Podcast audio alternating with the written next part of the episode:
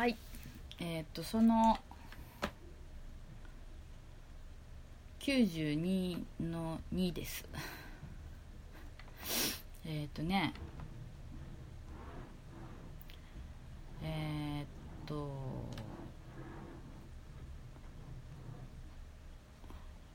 この間まあ年をまた一つ取ったわけなんですよね。はい。また一つ年を取ったんですけどやっぱ気持ちは若いままっていうかある一定のところから気持ち的にはあんまり変化してないというかあの気だけは若いっていうか まあ基本的にあんまり落ち着きがないし好き勝手やってるからっていうのもあるんですけどあのー、やっぱいつまでもあると思うな金と親と若さみたいな感じ。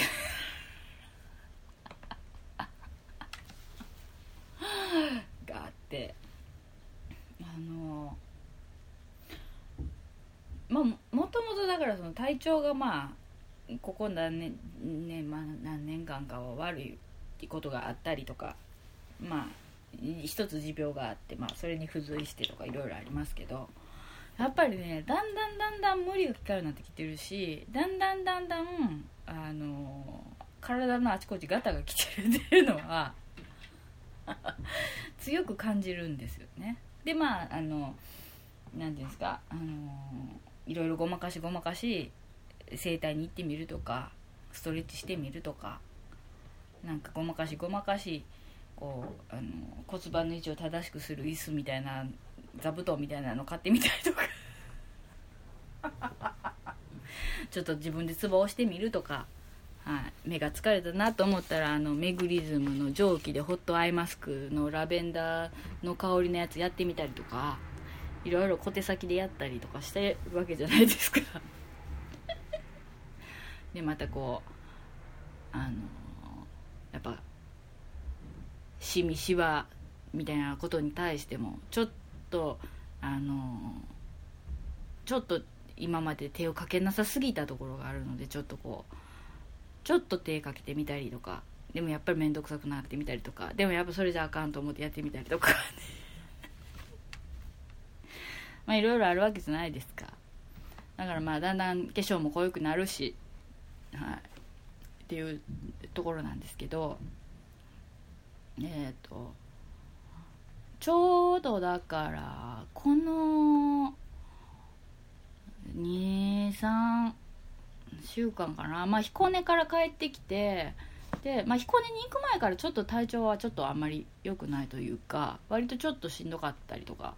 あの具合しんどいっていうか、まあ、ちょっと風邪ひいたりとかいろいろそういうのがあったんですけどで、まあ、帰ってきてあの精神的にはすごくあの助かってたっていうか楽しくなってたんですけどあので別にそんなにものすごく体も疲れてたわけじゃないんですけどその後から立て続けにあのすごい喉が痛いとか。はい、あの熱が出るとか。もう結構あのしんどい感じになってきてて。でもう昔はそのやっぱ気合で治ってたところがあるんですけどもう全然やっぱそれがもう効かんようになってきてるっていうのがもう本当に身にしみて分かって。ただやっぱり忙しくて病院に行けれんとかあのまあ寝とったら治るやろとか。で最終的にはあのとりあえずなんかリポビタンとかユンケル飲んどこかなみたいな。チョコラ BB とか。なんかそっちの方にねどんどんどんどんやっぱ行き始めたんですね。うん。それ良くないっていうか、まあ、まあ昔見てもらったあの整体の先生がねそういうのを飲むと良くないって言って 言わはったんですけどそういうのを飲むと良くないしその先生牛乳も良くないって言うしチョコレートはもってのほかだって言ってたんですけどまあでもね精神的にちょっとしんどくなってくるとチョコレートが食べたくなるんですよ。でもねチョコレート食べ過ぎるのが良くないっていうのは私も聞いてるんで分かってるんですけどだけど食べたい場合は食べたいやけしゃあないやんけっていう気持ちもあるんですよ。でもでもまあそれで結構まあまあしんどくて。でもうねこの2週間っていうかねもうだから半月ぐらいか。はねもう本当に結構体があかんなっていう感じで。えーっとユンケルもね相当飲みました。何の自慢にもならんやん。ユンケルも相当飲んだんですよ。はい、チョコラ BB も飲んだ。で風邪の時のなんかあれも飲んだ。そんなばっかり栄養ドリンクばっかり飲んどうかって感じですよね。でお酒飲む前にはヘパリーゼ飲んでるし。うん。でやっぱ病院にもやっぱに行きました。やっぱさすがにもうあかんわと思って病院に行って。でもねまたね点滴しましたね。はい。もうねでももう点滴してならしゃあないですわ。はい。でももちろん薬も出してもらったりとかね。もうほんでもうそろそろインフルエンザの時期やからっていうかもうねインフルエンザの予防接種なんかもう特に済ましとかんとあかん時期なんですけど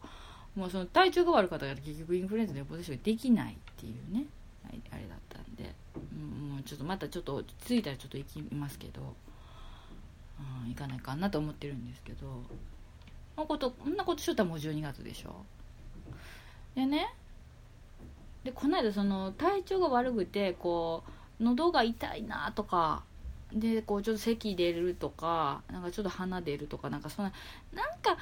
きり風邪っていう感じもせえへんけどなんか風邪っぽい感じで微熱がずっと続くとかと思ったらカーンと8度ぐらいまで上がってみたりとかっていうわけのわからん感じになってたんですよね。でそんなこんなでしとったらあのある日の朝起きたらねなんかすごい顔に違和感があったんですよ。でねなんかおかしいなと思って朝起きて目が覚めて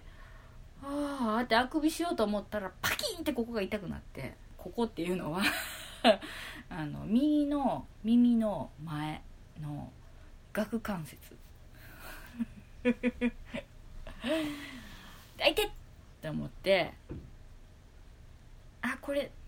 ちょいやばいなと思ったんですよ。昔から私顎関節症の嫌いがあってなんかあのリンゴとかかじったりとかしたら痛くなって顎が。あんまり開かへんかったりとか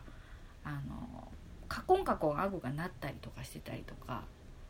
でちょっとほんま口開かへんとか言う痛くて、うん、っていう時とかもあったりしたんですよ。もうでもそれもう二十何年前ですよ。二十何年前じゃないわ。20代のとところですよ。でだから顎関節症があるんやろうなって思いながら様子見てたんですけどで痛いこともないしまあまあええやんかと思ってやってきてたんですけど久々になんかこれ痛いぞと思って。ただでもその時にね肩こりも結構してしてひどくてであのいつもこのね肩こりやねここのこの強鎖乳突筋っていう首のねこう首をこうまっすぐこう顔まっすぐしてるっていうちょっと右とか左とかを横に向けたらこう耳の後ろのところのねこの骨のところからぐーっと伸びて鎖骨までのところまでこう太くこうあるここの太い筋みたいなこう筋肉があるんですけどここ強鎖乳突筋って両側にあるんですけどね。ここの筋肉がやっぱり冬とか冬とかじゃなくてもまあ慢性的にこうスマホとかパソコン見てたりとか姿勢とかでここの筋肉がやっぱり凝ってくるとあの基本的に全部肩こりとかも腰とか全部こうバランスが崩れて悪くなるっていうのをずっと整体の先生に言われててやっぱここがねゴリゴリやったんですよ。はい。でもうしっかり伸ばさないとダメですよって言われててで冬になるからどうせでも寒くてこう体縮こまって筋肉硬くなるからこことかあとリンパの流れとあと、えっと、ふくらはぎ。はい。と膝の裏。まあ、膝の裏は私もずっと昔から膝の裏から吹けてくるからって上司が言ってたんです。思ってたんですけど、まあね、やっぱり気をつけないとダメですよって言われてて姿勢も。だからまずはちょっとあのー、ここのやっぱあの肩こり的なところからこう来てるんかなってちょっとだけ自分をこうがごまかしごまかししてて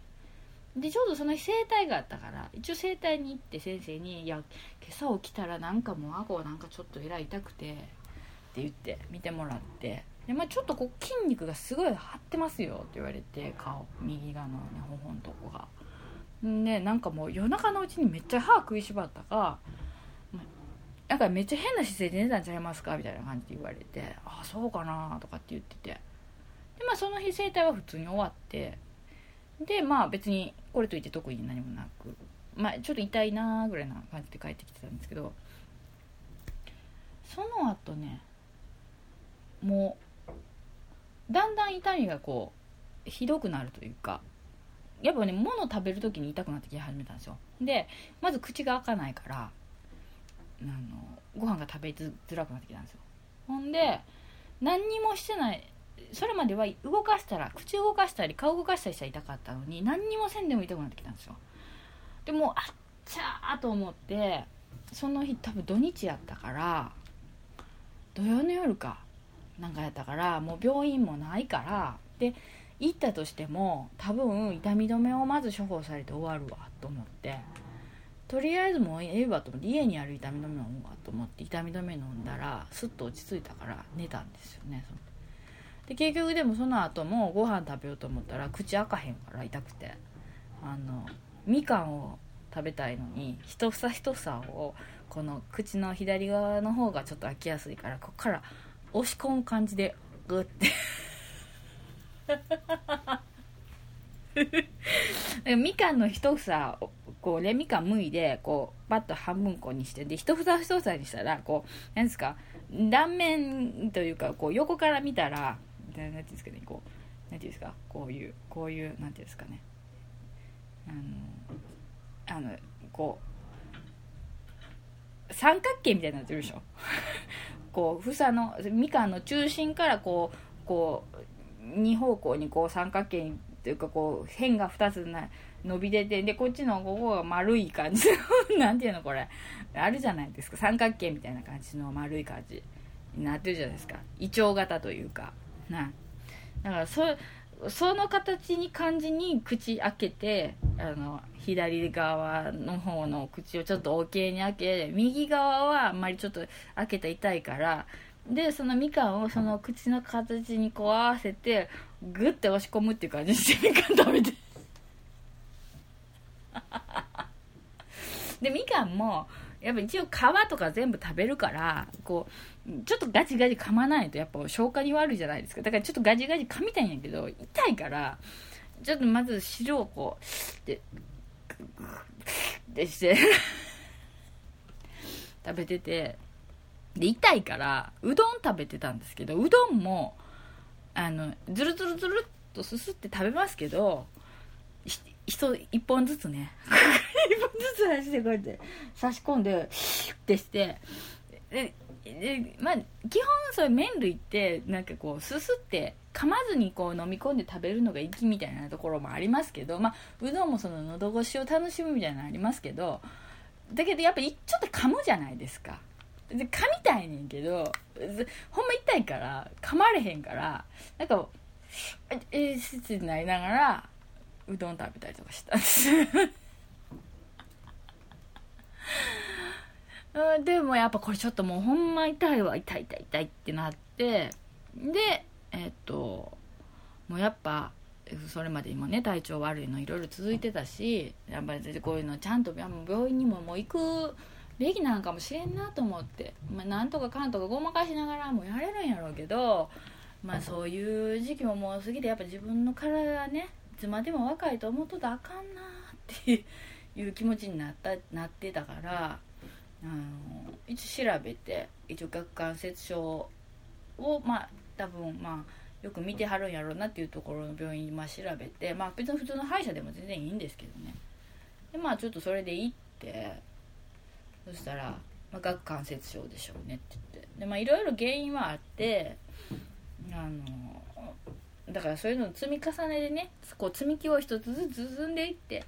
ある一点を超えた時にガラッと崩れるような感じであの症状がバッと出てだからあとはもうそれは様子を見ながらそのあの生活習慣病といういわゆる言われるような病気と同じような感じでこう付き合っていくというかうまく管理していくっていうみたいな感じなんですよねみたいな話になって。でとりあえず今まあ痛みも割と落ち着いてきてるから、まあ、ものすごくひどかったら外科手術みたいな感じでここ骨のとこちょっとここ削ったりとかするかなんかこう触るんですけど、まあ、そんなとこまでは行ってないしあのカコカコ外れたりもせえへんからとりあえず今はあの夜結構寝てる時に無意識に食いしばるっていうのがあのよくないですよっていうのがあるのであのマウスピースをね作ってそれを寝てる間にはめるっていうのをあのしたらいいんじゃないですかねって。まあそれを一つ進めますって言われたんで分かりましたと。じゃあもうそれお願いしますって言って。それまあお願いするしかないっていうかまあお願いしますよね。そう言われたら。であの肩取って。であのマウスピース作って。で透明のなんですよ。透明の薄いあの柔らかいマウスピースなんですけどね。それを寝る時にまあはめて寝るっていうことになったんですよ。まあ今痛みも全然取れてるしもうあの今まで通りの普通にできる感じのあの生活してる感じにまでなってるんですよ。だからまあそれ一旦落ち着いたやと思うんですけどね。顎関節症の症状としては。ただまあそれがまた出てくるんやろうとは思いますけど。悪くなるとね。何かがまた積み重なると。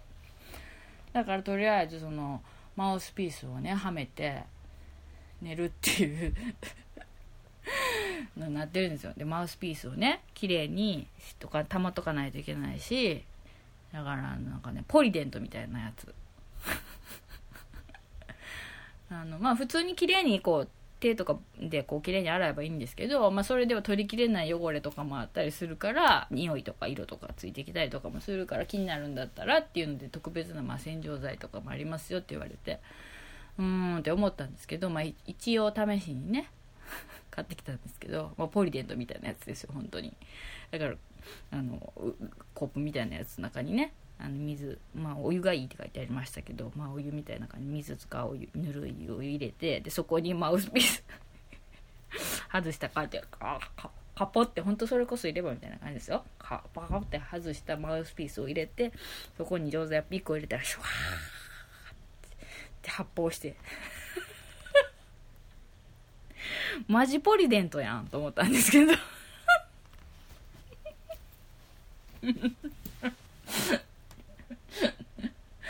マジポリデントやなって思ってるんですけどでしてでまあ綺麗にまた乾燥させて専用のマウスピースのケースに入れてしまう。でまた夜になって歯磨きとか全部終わってもう飲まず食わず、はい、になったらまたマウスピースを寝床でガーッとはめて寝るっていうのをしてるんですけどね。よくあのちょっとまあちょっとした面白映像みたいなものでね。例えば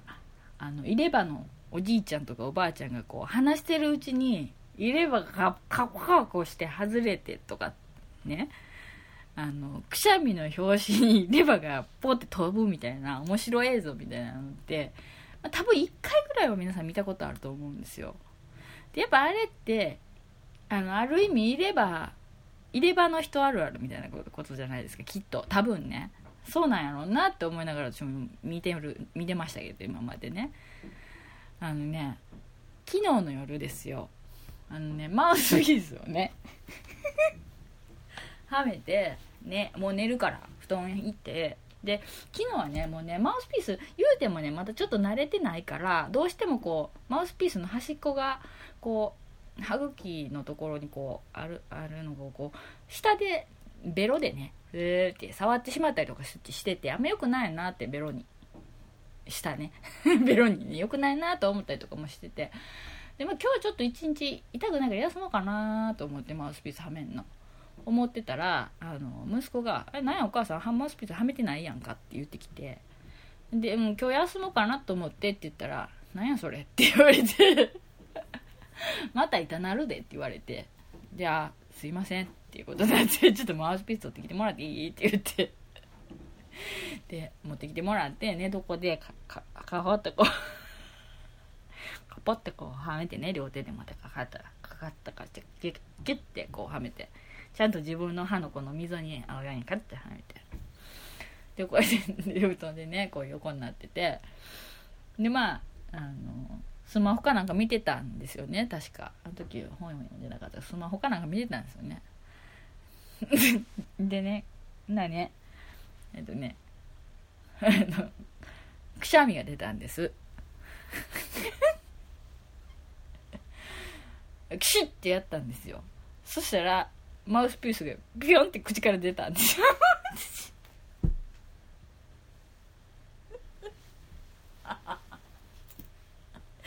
もうなんかねあーって思った私ふいって出たからもうすぐ自分の頭の中でパッて浮かぶのがそのくしゃみして入れ歯が外れたおじいちゃんのなんか昔見たような見てないような動画ですよ。あの画面がパッて浮かんで今自分がなったんやって思ってそれで。くしゃみの表紙にマウスピースがフラーって口から思いがけずパッて出てくるっていう。何これ？と思って。コントやん。漫画かってこう一瞬思いましたけど。もうね。でまたそれをまたこうあーってなってこうはめてかかってはめて。あそっか。くしゃみ出る時外れるのか気ぃつけだなって思って。なんかまたこう一つ人生の経験値上がったなっていう。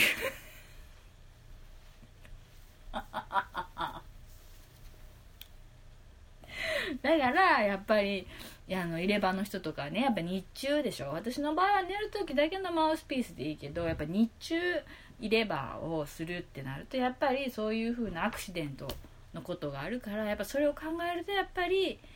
ポリグリップみたいな感じのやつやっぱ塗らんといかんないなとか思って。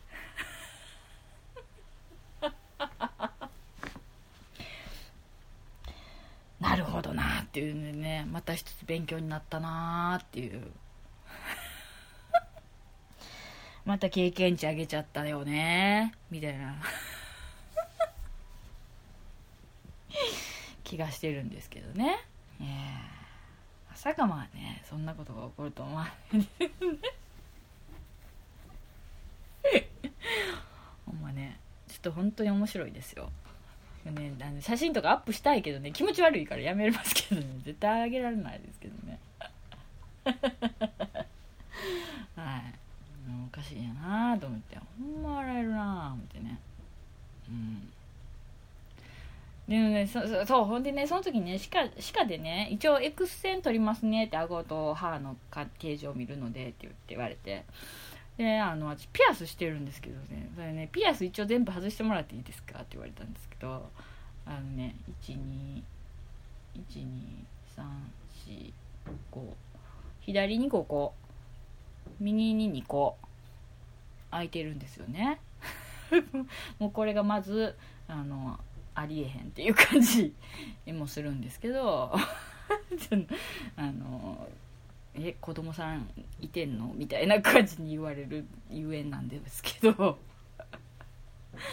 はい、でもその日はまああの歯痛かったっていうか顎痛かったから移行は、えー、と1234と右4左1つけていってたんですけど全部外してくださいねって言われてあのめっちゃ外すの大変。でもその1回あの外してまた朝つけてとかいうのをしないあんまりしないというか割とそのあの大事なやつとかすぐ外れやすいやつとか引っかかるやつは外すんですけどそうじゃないやつとかこうお守りとかそういう気持ちでつけてるピアスがあってでもそんなんやったら全然外さないからこう結構その後ろのとこのキャッチのところがピアスのこのキャッチ受け受けのとこねあれがこのなんかあのシリコンみたいなやつでこうできてるやつ透明の半透明みたいなやつはめてたらもうガッチガチに固まってる硬くなってたりとかしてすっごい外しにくいんですよ。もうもうグーって。やるのあれ大変やなと思ってね、はい、すいませんどうでもいい話でしたけどね。でまたそれまたでそれまで一からつけない感じじゃないですか結構手間かかるっていうね。っていうのもあるんですけどね。まあまあそそんなことはどうでもいいですけど、うでもいい話しました。今すいません、まあ、でもね本当にいろんなとこにガタが来てますね、まあでもまあ今のところまあ顎関節症はそれでよしとして。あとはまあちょっと点滴もして薬飲んでるんでそれでまあ年末までちょっと様子見てっていう感じですかね。はい。んで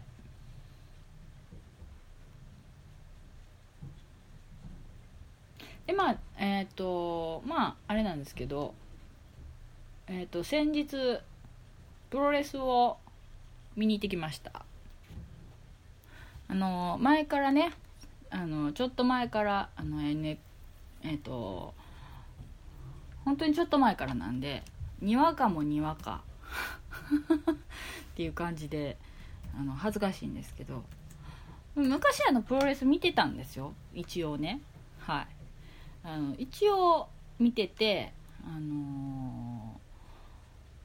ー、新日本プロレスを見てたんですよね。はい。だからもう本当に大昔ですよね。はい。子供の時見ててでまああのー、なんやろな。えっと短大とかのぐらい高校生の時とか短大とかの時もちらっと見ててであのプロレス見に行ったりしてたんですよ。ただもうそのだんだんそのプロレス見る暇がなくなってくるというかあのだんだん疎くなってきてであのもうここ何年間かはあのなんとなくこう話とかなんとなくこういう選手がいるっていうのはもう分かるけどもうついていけなくなってて見てないから。うん。でその最近そのはもうそのイケメンレスラーとかのそういう時代とでしょ？だけど私らの時そん 私らの時っていうか私が見てた時そんなんじゃなかったしまだその私が好きだった木戸木戸治っていう いぶし銀のレスラーがいたんですけどもそもそも木戸応援しててでまあライガーとか応援してたりとかで、まあ、剣道家臣とかあと腰中とかなんかその辺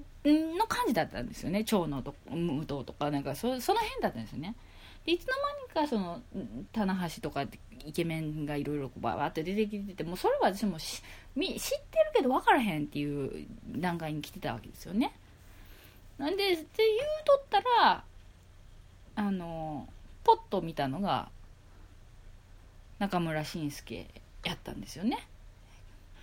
であの独特のあの感じ。私が嫌いなわけないじゃんっていう。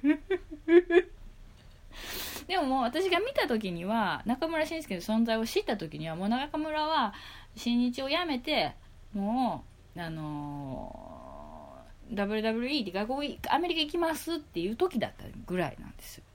はい。ね？だから本当にもうにわかもにわか。もう一から本当中村慎介のことをウィキペディアで調べたりとかせなあかんって感じやしもう今のその何？あのそれこそ内藤とかもですけど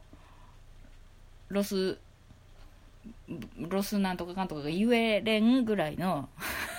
ロスインディオスって言ってしまうぐらいやから ね。うん。全然本当にプロレスからは遠ざかってしまってたわけなんですけど今そのまあ私が変に中村慎介にかぶれたりとか してるのもありつつのそしたらこの間そのえっと NXT ライブジャパンっていうことであの中村慎介も 所属する。WWE っていうこの間 WWE 芸人でやってありますけど、ねね、NXT がこう試合をするというのが出てて、ね、中村が帰ってくるぞというのでチケットを取りまして見に行ってきたんですよ。はい、リディオンアリーナ大阪に。もうね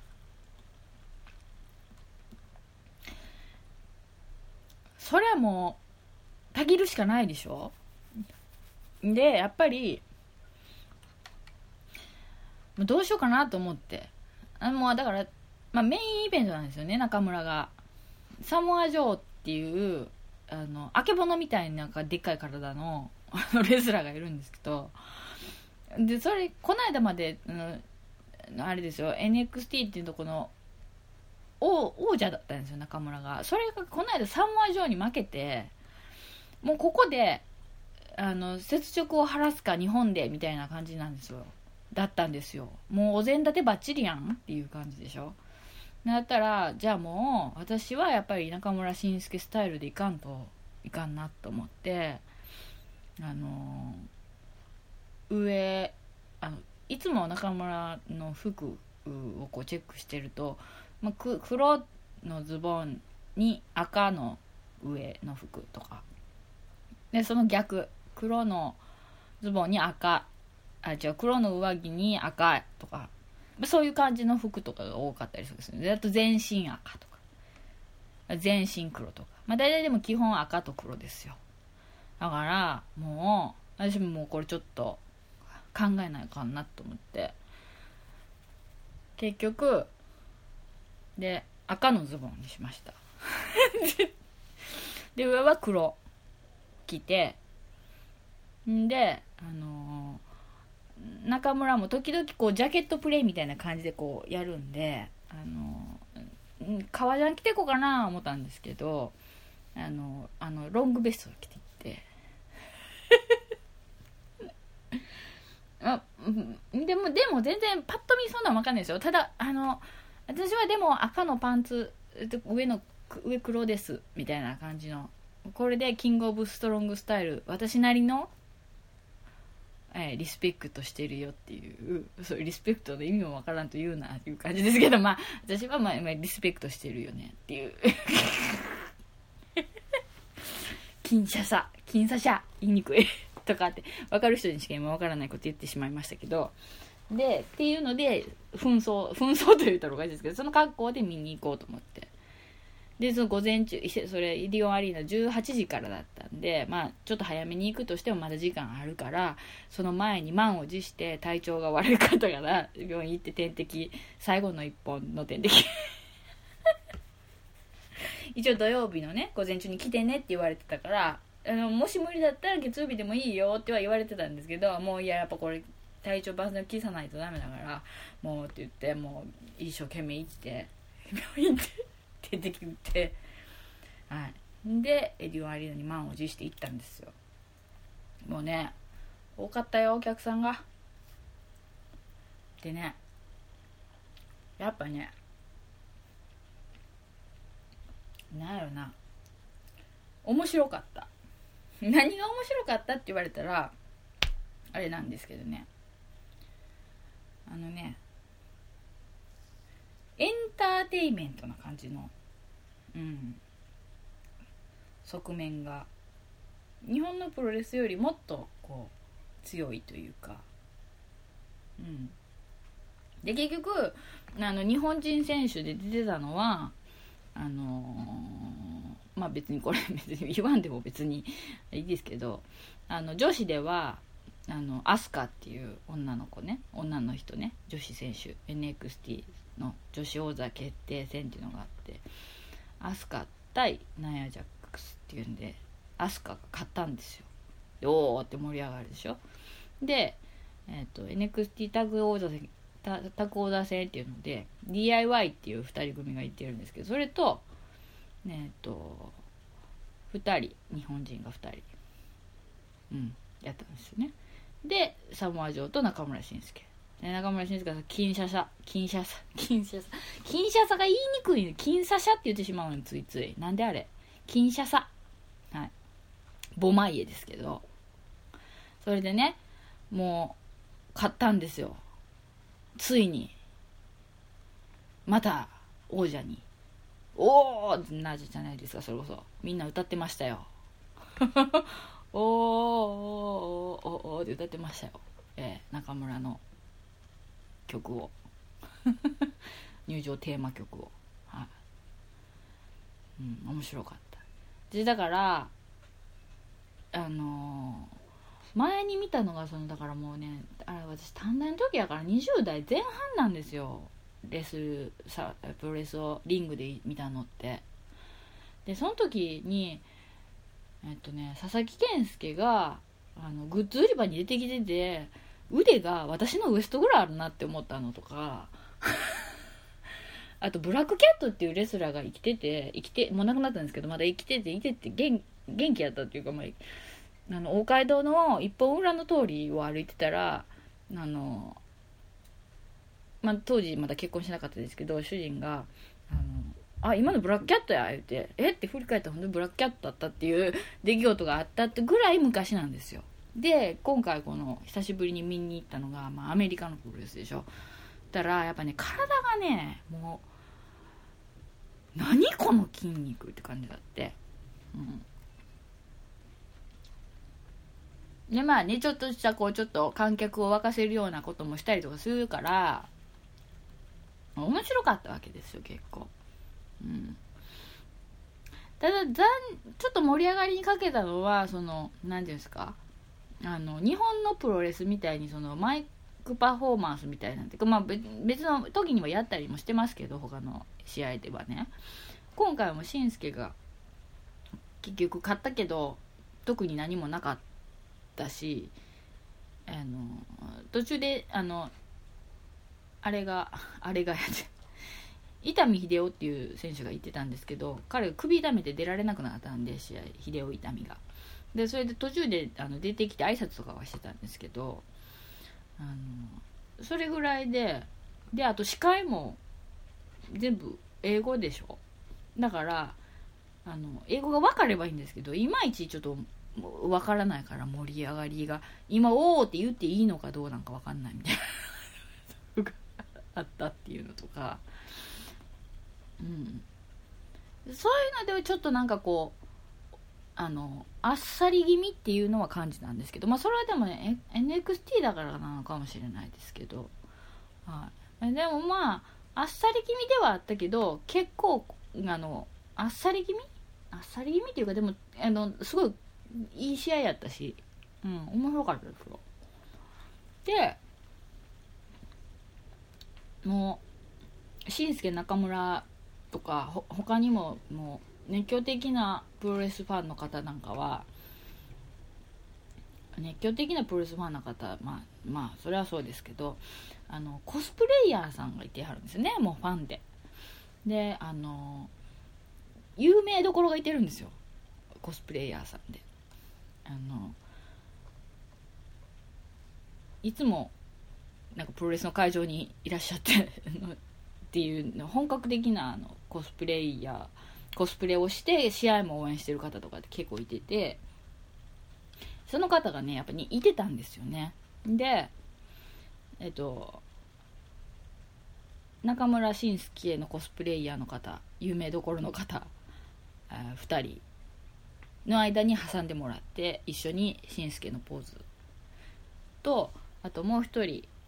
えっと、外国の選手の真似。あれザ・ロックやろって誰か外に座ってた知らんおじさんが「あザ・ロックやな」って言ってたけどザ・ロックの真似なんかなあれって思った真似っていうかコスプレなんかなと思ったけどあのねこのこの時期の寒いのに あのコスプレイヤーでねしてた方いてはってその人と写真撮ってもらったりとかしてはい。結構ねそそれも楽しかってはい。お祭りやなって思いました。はい。うん。なので今回だからあの写真とかね撮るときはねもう全部あの全くのあの他人の方にお願いして。さすがにさもうええ年こいたおばはんがさ、うん、中村慎介のポーズ撮って写真撮ってたりとかするのってないんじゃないんですかあんまり。あの、まあ、一緒に主人と行ったわけな一緒に夫と行ったんですけど、まあ、夫は本当ものすごく嫌な感じ。本当にもうやめてほしいっていうオーラがもうずっと出てたんですよね。私が赤いズボン履いてた時点でもう嫌っていう感じだったんで。はい。ででもまあねこうやってねまた久しぶりにプロレス見に来るいうのも感慨深いもんやなって言いながらね見に行ったんで、あのー、そういう風なコスプレイヤーさんと写真とかはあの別の方に全然知らない方に「すいませんシャッター押してもらっていいですか?」って言ってお願いしてであの写真撮ってもらってで中村慎介のコスプレイヤーさんとこう2人で2人いてはってでわーってみんなが集まって撮ってたから私もわーって言ってわーって撮っててでうわその間に入れて撮ってほしいですって言ってでああどうぞどうぞって言われたからやっはおーってなってすいませんシャッター押してもらっていいですか？ってあいいっすよいいっすよって言ってくれたからその他の方がお願いして。でやおーってこうやってたんですけどあの1回目こうやって撮やおーってやって撮ってもらったらたぎってねえなーって言われて。たぎってねえなって言われてえマジっすか？って言ってもう一回ポーズ取り直してて「やお!」って取ってもらったっていうね。えその話をねあの翌日息子にしたらねあの本当にお父さんがかわいそうだって言ってました。ね本当にお父さんが不憫じゃって言ってましたね。うん。っていうかまあそういう型破りな妻とか母で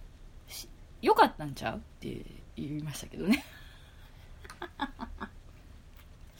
それぐらい楽しかったっていうことですよね。はい。でもこういうのはね楽しまなきゃダメですよ。はい。あそうそう。タタッグで出た出たのはあのアキラです。戸沢アキラ。あと田次郎って書いてる。前やってたんですよねきっと。あの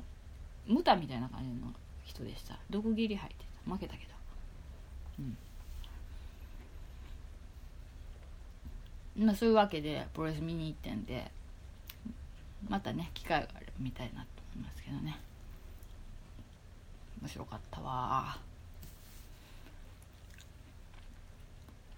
でこれあの一通り写真とか撮ってもらって終わってからね。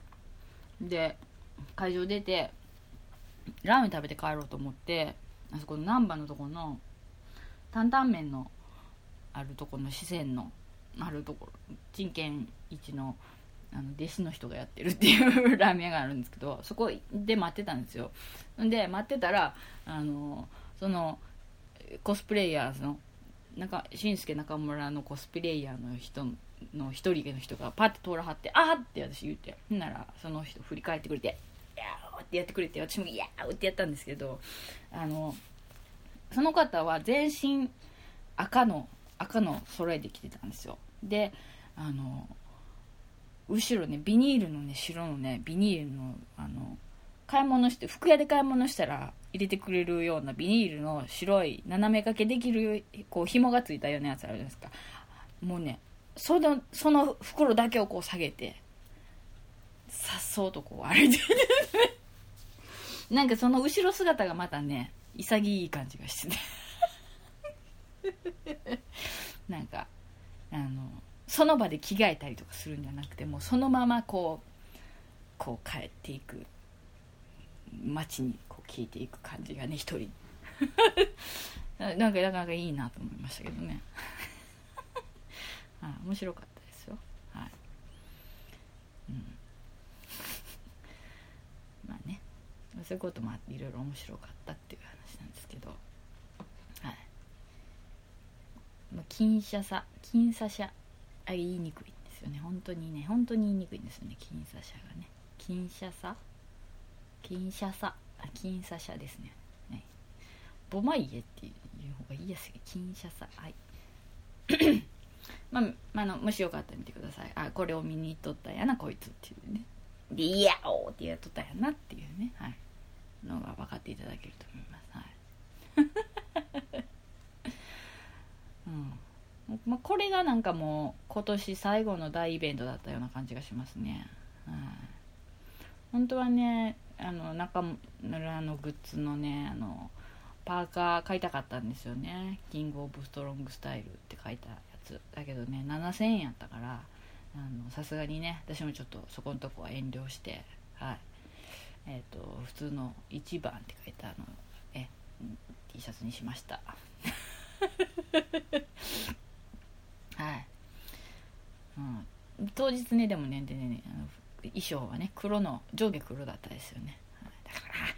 迷ったんですよね。ギリギリまで。黒のズボンに赤のベルトって私あるから普段もその格好してる時あるからあこれで行こうからどうしようかなでもなーと思って赤のズボンにしたんでああっていうね。それはありましたよね、うん、なかなかでもね面白かったですね。うん、うん、とね。ああと思って。なんじゃ今のあーって。はい。まあ、そんな感じですね。はい。面白かったです、はい、というわけです。えー、っとねあとはねなんかいろいろあったような気もするんだけど忘れてしまいました。うん。なんかもう今何かあったらね中村慎介のね入場テーマ曲を歌う歌ってしまう感じ、うん、で中村慎介歩きしてしまう感じ。くねっとしてこう手こうやってこう横にこう伸ばした感じやってしまうっていう感じ。な感じです、はい。まあ、大体こう入り込んだら入りすぐバッと入り込みやすいしあのスルッと飽きたら抜けるタイプなんですけど、まあ、今回は大丈夫ですね、はい、そんな感じかな。もう何の話？ねえ。これもしかしたら今年最後の配信かもねって思ってるのにさ今年1年の振り返りとかも全然してないやんね。今年1年の振り返りとかしたしようと思ってたのにな。なんか全然違う話してしまいましたけど。じゃあできたらまたもう一回今年1年の振り返りみたいなことしてもいいかもしれへんけどまあ時間が取れるかそこまで振り返りの話を広げられるかって言ったらそんな自信もないっていう。ネタがない。ていうね話術がないっていうね悲しいところですよね。うん。そうやな。ピコ太郎とか全然見てないんですよね。ちょっと一回ちょっとままた私見たくなくてなんか見見ようと思うんですけど私多分ね分かってるんですよ。嫌いじゃないっていうことは。だから面白い面白くないとかそういう次元じゃなくて、好きか嫌いかとかで言うと多分好きな方の部類に入るんだと思うんですよ。ピコ太郎のあのアッポーペンって言うやつ。うん、ただまだちゃんと見たことなくてテレビとかでちょろっと出るでしょ。あの流れたりするじゃないですか映像が。その程度しか見れないんでちょっとこの後、まあ、チェックしておきますけど。ああいう設定のキャラっていうかああいうキャラ設定っていうか嫌いじゃないんですよね。だから余計怖いっていうのもあるんですけどね。はい。ね、うん。まあ、ちょっとまあ気にはなってるんですけど見れてないんでね、まあ、今年はまずこう感じ、まあ、今年はっていうかまあ今それはそれですけどまあね、まあ、そういう感じなんですよね、はい、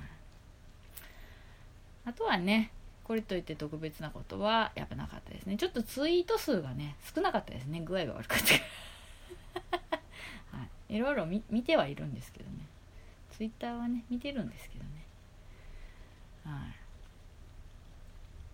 まあいろいろありますわね。ほんまね。はい。分かりました。というわけでえー、わーわー言っております。今日はその92ですけど。はい。まあまあ結構長いこと喋ってしまいましたけどすいませんでした。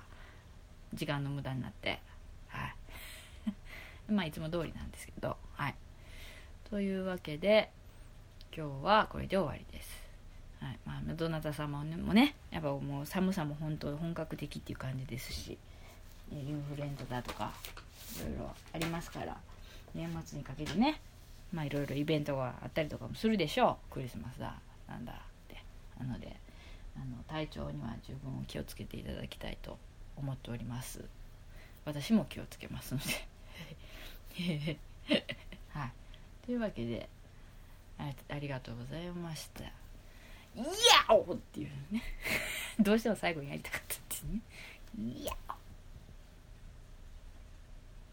ありがとうございました。また次回。